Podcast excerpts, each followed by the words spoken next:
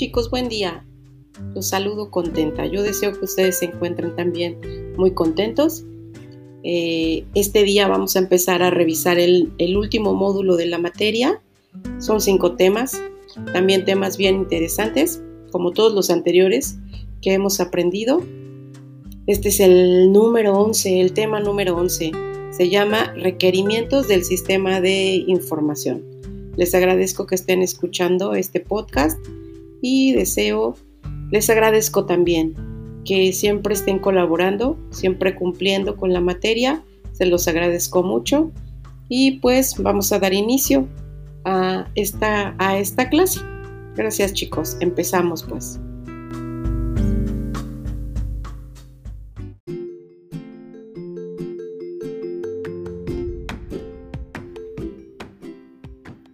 Los sistemas de información, al igual que los seres vivos, tienen un ciclo de vida. Se inicia con la identificación de una necesidad que debe de ser satisfecha. Una vez que se identifica esta necesidad, se comienza a trabajar para entenderla y también para proponer soluciones que después serán convertidas a partes funcionales del sistema. Ahora vamos a definir, chicos, qué es un requerimiento o un requisito. Bueno, es la necesidad de suplir alguna carencia o deseo por parte del cliente. Existen eh, requerimientos o requisitos funcionales y no funcionales.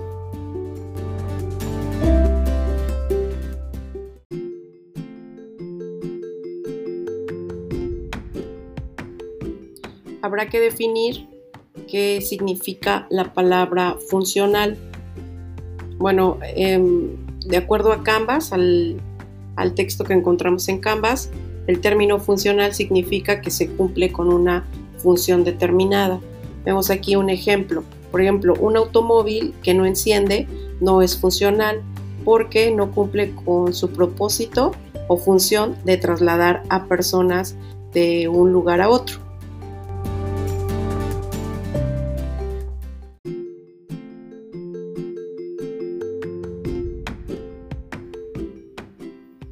Lo mismo sucede con los sistemas. Deben de cumplirse ciertas funciones que se espera sean ejecutadas completa y correctamente, dando a los usuarios soluciones a estas necesidades o problemáticas de las que estamos hablando. Por esto se necesita identificar, desglosar y traducir los requerimientos a funciones del sistema.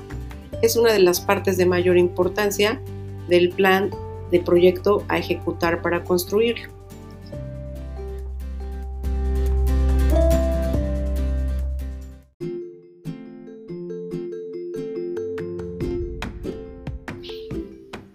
Ahora chicos, un proyecto de sistemas tiene una serie de etapas que la mayoría de las metodologías de sistemas contemplan en sus procesos.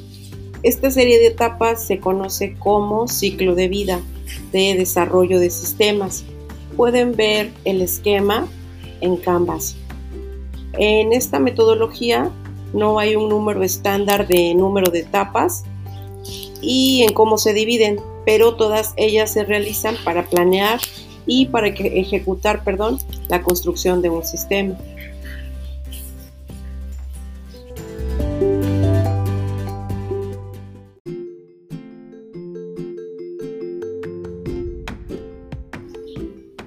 Existen también otro tipo de metodologías, eh, como por ejemplo metodología Extreme, metodología RUP, metodología FAST. Estas metodologías adaptan sus tareas para marcar estándares propios para el desarrollo de un sistema. Cada compañía cada empresa o cada mm, sistema de información va adaptando una metodología de acuerdo pues a sus necesidades.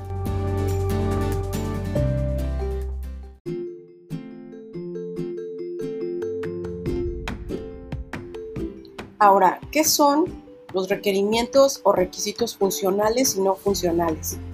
Bueno, los funcionales son todas aquellas características que tendrá el sistema de información en el que estemos trabajando y que interactúan directamente con el usuario. Por ejemplo, es la pantalla de una app y todas las opciones este, que, que nos presenta. Y los no funcionales, los requerimientos no funcionales, son los que definen todo lo que debe de tener un sistema para que sea funcional. Eh, lo importante o la diferencia entre los funcionales es que son requerimientos que no se pueden ver ni tocar porque están detrás del sistema. Por ejemplo, el código. El código con, con el que se elabora una página, una aplicación, un software, eso es un sistema no funcional, no lo podemos tocar.